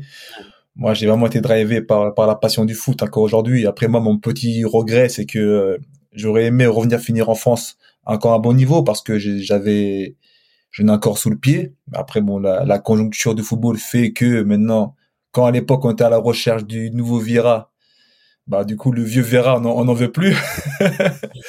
on cherche les jeunes. Donc du coup euh, après il y a pas de souci. hein. Je, bah, je prends toujours du plaisir à jouer, hein, la preuve. hein. Même si l'année prochaine je peux continuer à jouer, euh, je jouerai encore, que ce soit même à Chartres. Donc je prends toujours du, autant de plaisir à partir de l'entraînement, que ce soit même à un niveau plus bas. Donc euh, voilà, on, on kiffe et puis euh, on continue comme ça. Donc c'est très bien. C'est pas dur en fait de se dire d'avoir des regrets parce qu'en fait moi tu vois j'ai la chance de me dire que j'ai pas ça. de regrets parce que ouais non je- Mais je Non, moi, pense- je- moi, je, je- j'en ai pas. En fait, en fait, c'est pas des regrets. C'est, c'est sûr. Inconsciemment, on dit toujours, ouais, j'aurais pu mieux faire. Moi, par exemple, souvent la, la, la, la pensée qui me revient, c'est, euh, ah, la Roma, si j'avais fait ça, si je- j'avais été plus, plus costaud, plus de niaque, j'aurais pu percer là-bas, j'aurais pu faire une autre carrière. Mais c'est pas des regrets, hein. C'est vraiment, voilà, je prends du recul, là, je prends de la hauteur. J'ai aucune aigreur, comme on le dit. Et puis, euh, de toute façon, mes, mes, mes, mes amis euh, le savent très bien. C'est, voilà, après, on, après aussi, on fait aussi son auto- autocritique. Hein. On sait ce qui a pas marché euh, par le passé, ce qu'on a manqué. Ah ouais. Donc forcément, euh, à la fin, on a toujours la carrière qu'on mérite de toute façon. Monsieur, Ni- euh, Monsieur Nivet, au final, Monsieur Nivet, il fait quoi aujourd'hui? Pour ceux qui nous écoutent, qui savent pas, Ah. Monsieur Nivet, il fait quoi? Alors quand j'ai arrêté ma carrière j'ai Apparaître, le, mes- apparaître, attends, apparaître, attends, attends, à part être le André Agassi de Troyes, d'accord? Qu'est-ce qu'il fait? Entre autres. Ouais, du coup, c'est vrai, non, les activités sport. Alors, moi, c'est. J'adore euh, le, le sport à compétition. Donc, euh, le tennis me permet encore d'être en compétition, le paddle un peu, et puis le golf. Mais sinon, euh, sinon professionnellement, j'ai voulu faire management euh, après ma carrière. En fait, je voulais rester dans le foot. Alors, soit souvent, c'est soit entraîneur, soit euh, bah, directeur sportif, recrutement, euh, être auprès des, auprès des jeunes. euh.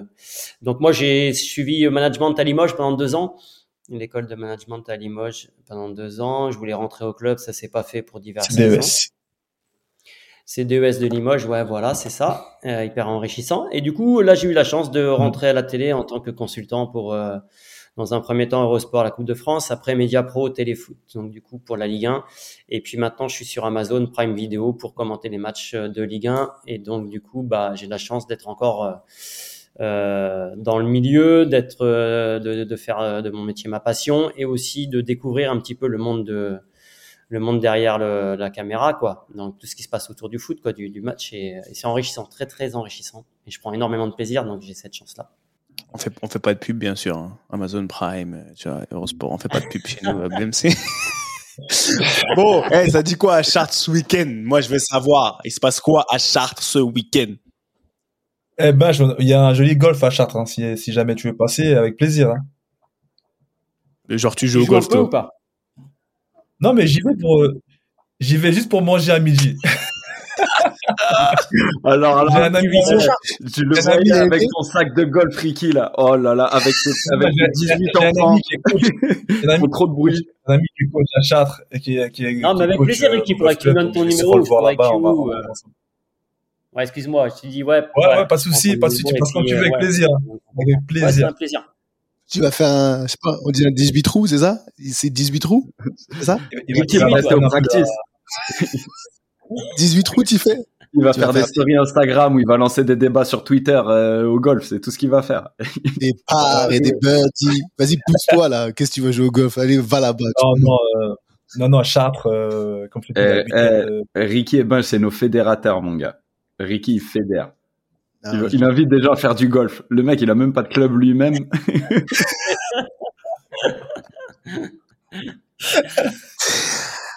Ah là là. il me tue. Enfin. Non, non, à Chartres, pas de match week-end, mon gars, pas de match. Donc, du coup, euh, bah, moi, je suis euh, encore euh, out toute la semaine là, je suis en train de me soigner. Donc, euh, je- je- j'espère reprendre lundi l'entraînement. Et on prépare le match euh, de la, franchement, le match de la dernière chance Racing. Ah, c'est déjà la dernière chance, là? À 10 jours de la fin? J'espère qu'on va gagner, j'espère qu'on va gagner juste pour couler ton bec à toi, là. Non, c'est pas ça, c'est Cette chance, t'es un match avec nous, là. Je t'aurais insulté sinon. chaque, chaque, non, chaque semaine, c'est Tu une nouvelle peux, je finale. respecte pas. Moi, je suis pour. Non, moi, je Ah, supporte, je supporte Chartres au max. Je supporte Ricardo Fassi, mais c'est la manière dont il en parle chaque semaine. Il est là, il dit, ah, on a pris un corner rentrant, avec un rebond, c'est du Le jamais fil vu. rouge. Tous les week-ends, tous les, enfin, toutes les semaines, le fil rouge, il est, tu vois, il- de la négativité chez Ricky. On a eu On- des fils on- rouges difficiles. Mon Je année jure. dernière, elle n'était pas exceptionnelle en termes de fil rouge. Mais toi, Ricky, je crois, il n'y a pas d'égal. hein. Il y a pas d'égal. Et c'est, c'est, il a passé, tu vois, il a passé des moments aux urgences et tout. Il a attendu des 4, 5 heures. En fait, c'est, c'est tout ça qui me fait rigoler parce que je me dis, et il parle avec oh, tellement de passion. Il parle de ses, il parlait de ses 12 finales. Il disait, on avait 12, on a 12 matchs, 12 finales. Il revient la semaine d'après. Il dit, bon, bah, Non, 11 finales. 11 finales. Et là, je- tu vois, il dit, oh, on a, on- c'est ça qui me fait rigoler. Donc, non, grand respect Ouais. pour Chartres. En plus, il y a mon gars, Clé- Laurent Dutch, euh, aka Clément Chantôme, et Laurent Dutch là-bas, tu vois. Donc, non, un grand respect. Mais on va passer de l'autre côté, tu vois. ATL. Il se passe quoi ce week-end à ATL Vous allez où? On joue à Charlotte. On joue à Charlotte, qui est dans leur stade aussi de football américain. Ils font des grosses, euh, des grosses euh, attendance comme ils disent. Des, des, des, Ils, remplissent pas mal, donc ça pourrait être un match encore assez sympa en termes d'ambiance, en termes de, tu vois, de, de ouais, encore le, le kiff quoi, de se dire qu'il y a des, des belles ambiances, des, des bons matchs à jouer. Et puis euh, la préparation, toujours la préparation, les semaines, tu vois, la, la gratitude de de d'encore vivre des moments comme ça. C'est vrai que tu vois, c'est vrai qu'on l'a pas forcément demandé à Binge, mais plus tu avances dans le temps, plus tu prends du plaisir au quotidien. Surtout que là, moi, je retrouve pour le coup un style de jeu qui me correspond vachement. Je prends énormément de plaisir au quotidien, donc du coup, voilà, il y a le côté, c'est vrai que tu bouges ta famille, la découverte, mais les enfants sont heureux. Moi, je suis heureux, donc euh, donc on est on est super content. Et en plus, c'est la première fois que que je vis un hiver comme ça, 25 degrés, un 6 mars. Mes enfants qui vont à l'école en short depuis la mi-février. C'est un truc où, grâce au football, je découvre un mode de vie, tu vois. Et ça, c'est c'est enrichissant et c'est, je pense, comme tu le dis typiquement, ben, c'est c'est ce qui enlève tout regret à la fin, le moment où ça doit s'arrêter, tu vois. Donc, euh, moi, je croque dedans à pleine dans la vérité, c'est que je suis un gamin, je suis drivé par le plaisir de Ricky, par la passion de Binge et la détermination de mon gars. Take what's yours. Ah, là. Eh, et, et Monsieur Gouzan, on en fait quoi de Gouzan là? Ah, il fait ses matchs, il fait ses matchs et on et on pousse et en même temps on accompagne et c'est tu vois il y a le côté aussi comme vous l'avez très bien dit, ce qui doit t'arriver t'arrivera dans le foot, tu vois, t'es t'es juste le fruit en fait de de ton opportunité et de ton travail. Donc là par rapport à ça, si on est ensemble maintenant, c'est qu'on a des certitudes par rapport à un mindset, tu vois, et quand on parle de on n'est pas là pour pointer un coach du doigt ou un coéquipier qui t'a qui t'a saoulé dans ta carrière, on est là pour pointer du doigt et pour donner des outils à un mindset qui font que eh, là, maintenant, tout de suite, je joue pas. Mais tu sais quoi, ça veut pas dire que dans deux semaines, dans trois mois, dans, je vais pas jouer. Et le moment où je vais le faire, je vais kiffer comme je kiffe la préparation. Et c'est ça aussi que je, vou- je voudrais. Moi, j'ai vu Binge à des moments où, eh ben, c'était pas le numéro 10 iconique de l'Estac. Et vous savez quoi, ça l'est devenu. Et c'est des trucs aussi, c'est des exemples auxquels tu t'accroches toute ta vie pour dire, moi aussi, je fais mon petit bout d'histoire à moi. Regarde avec son bouton là-bas. Tu vois, ça- Je voulais celui-là. Je Je voulais. voulais celui-là. Merci. De rien. De, de rien, de rien. Parce que, bah, il faut savoir que Q, c'est le professeur. Tu vois. professeur. Tu vois. Voilà. Et on lui dit merci pour ça. Parce que Q, il nous donne des, il, nous- il nous donne des leçons. Il nous donne des leçons. C'est tellement bien articulé. C'est tellement bien expliqué. Il prend le temps, tu vois. Donc, euh, il mérite son titre, son nom de El Professor. Donc, euh, donc voilà pourquoi c'est sorti comme ça. Et on, Ricky l'attendait, il m'a vu arriver, il m'a vu prendre mon thé. c'est comme ça. Donc ouais, dans, dans tous les cas, non frère, c'est cool. Toujours, non toujours, Théo, il vit quand même à Etiel, il faut quand même qu'on mixe le français et l'anglais. C'est important. Pour tous nos, nos, nos, nos, nos, nos Naija, nos Naija boys de- d'ici, tous ceux qui parlent pas un mot d'anglais, tu vois, c'est important. Il faut qu'on leur montre. Il a frise encore, en plus, le pauvre. Non, c'est. Il est de retour. Donc ouais, euh, cette semaine, euh, voilà, bah dans tous les cas, peu- petite annonce dans tous les euh, cette semaine, la G86 qui revient à au FC 93. Suivez les réseaux sociaux de la génération 86 s'il vous plaît parce qu'on est de retour mercredi. On sait qu'il y a Ligue des Champions mais c'est l'après-midi donc vous inquiétez pas, on va pas on va pas vous empêcher de regarder la Ligue des Champions. Mais venez, venez, venez nous soutenir. On est, on sera au FC 93. Regardez les réseaux sociaux. Il y a l'adresse, il y a tout, tout est ouvert. Et ben merde. Ouais, c'est en- journée. Et C'est en journée, ouais, c'est en, c'est en journée. Donc euh, à partir de 13 h donc euh, c'est ouvert. 13h15, enfin à partir de 15 h pour le. Voilà, regardez les réseaux sociaux. Dans tous les cas, ça va, ça va être euh, décrit. Et voilà, cette semaine du côté de Londres. Donc, euh, donc voilà, du côté, on est. Ricky, t'aimes bien ce mon thème de la semaine, tu vas le kiffer. On est dans le timing. C'est le perfect timing, mon thème de la semaine euh, pour les réseaux sociaux. Tu te rappelles, tu m'avais dit, oh, mais l'épisode là, il est pour moi ou quoi, quand tu l'avais lu? Ah, mais pourquoi, là, en quoi ça me regarde, là? Non, non, parce que non, parce que quand je l'avais sorti sur Seb's SMS, tu m'avais dit, ouais, Seb, je crois que c'était pour moi que tu l'avais dit. On arrête. Stop. Oui, parfait timing pour. euh, timing, tu vois. Dans. Tu tailles, tu tailles. Non, j'avais pas dit retire, c'est toi qui l'avais pris pour ça. Mais j'avais dit, Ah. on arrête, on commence où, ça, ça, ça s'arrête où. Donc, Ouais. euh, du côté de London, on est, on est là. Après, il y a les grèves en France. Franchement, c'est relou. Et les grèves en France mardi, ça, mardi, mercredi. Et donc, voilà. Non, c'est contraignant. C'est très contraignant. Mais bon, on verra. En tout cas, eh, merci beaucoup, euh, monsieur Nivet. Franchement, j'ai envie de te dire, euh, au nom de toute la, team BMC et de toute la génération 86 et de toute la secte INF Clairefontaine.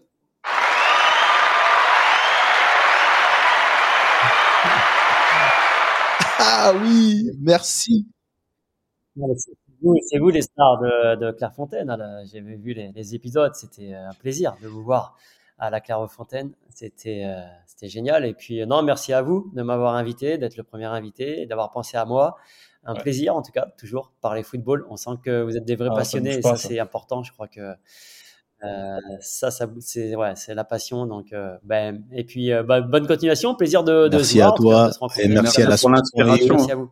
Merci pour l'inspiration. Merci à la source.io pour les moyens techniques et vi- audiovisuels mis à disposition. Notre main tendue à nous. On dit merci. Merci à Luc. Non, je rigole. Louis. Merci à toi. Et voilà, on vous dit merci beaucoup. Encore une fois, merci. Un grand merci à toi, Binge. Merci. Parce que franchement, c'était un kiff. C'était un kiff. T'es un grand frère et tu nous donnes beaucoup, beaucoup de, voilà, tu nous as, on t'a écouté. On t'a écouté avec beau- beaucoup de plaisir. Et Oh, pour tous ceux qui nous écoutent, bah ouais, tu vois, le respect là, comme il parlait tout à l'heure, le respect, ça s'oublie pas. Et on respecte les grands. On respecte le, le temps passé, l'expérience. Et ça, ça s'achète pas. C'était les ballons main corps. Et comme disait notre illustre euh, entraîneur des gardiens et aussi surveillant, Monsieur Fati, le coco. Eh, basket, basket par cas, allez hop, vous tournez. C'était ballon main corps. À la semaine prochaine, beaucoup d'amour. Quentin, à toi. One love. Ah voilà, c'est comme ça, ça bouge pas. Ballon main corps. À plus tard. Bye bye. Ciao. Ciao. Comme toutes les bonnes choses ont une fin, la réunion de famille ballon main corps de cette semaine est terminée. Mais t'inquiète pas, on va pas loin, on revient très vite. J'espère que t'as kiffé passer un peu de temps en notre compagnie et que t'en as appris un peu plus sur ce grand mystère que peut représenter le quotidien, le mental du sportif de haut niveau. D'ailleurs, si t'as vraiment apprécié, n'hésite surtout pas à nous donner de la force sur les réseaux sociaux pour la génération 86. On dit souvent que tout ce qui se passe en famille doit rester secret. Bah là, tu sais quoi? On brise les codes on t'autorise à en parler, à partager ces réunions familiales avec le plus de monde possible. Fais tourner et partage nos valeurs avec passion. Et au fait, si tu veux retrouver tous nos autres épisodes, c'est super simple, comme un contrôle passe. Ils sont sur toutes les plateformes traditionnelles d'écoute. Merci encore pour ton soutien. Et comme disait un illustre monsieur qui nous est cher à tous, et au coco, ballon, main, corps. Allez, à la semaine prochaine la famille.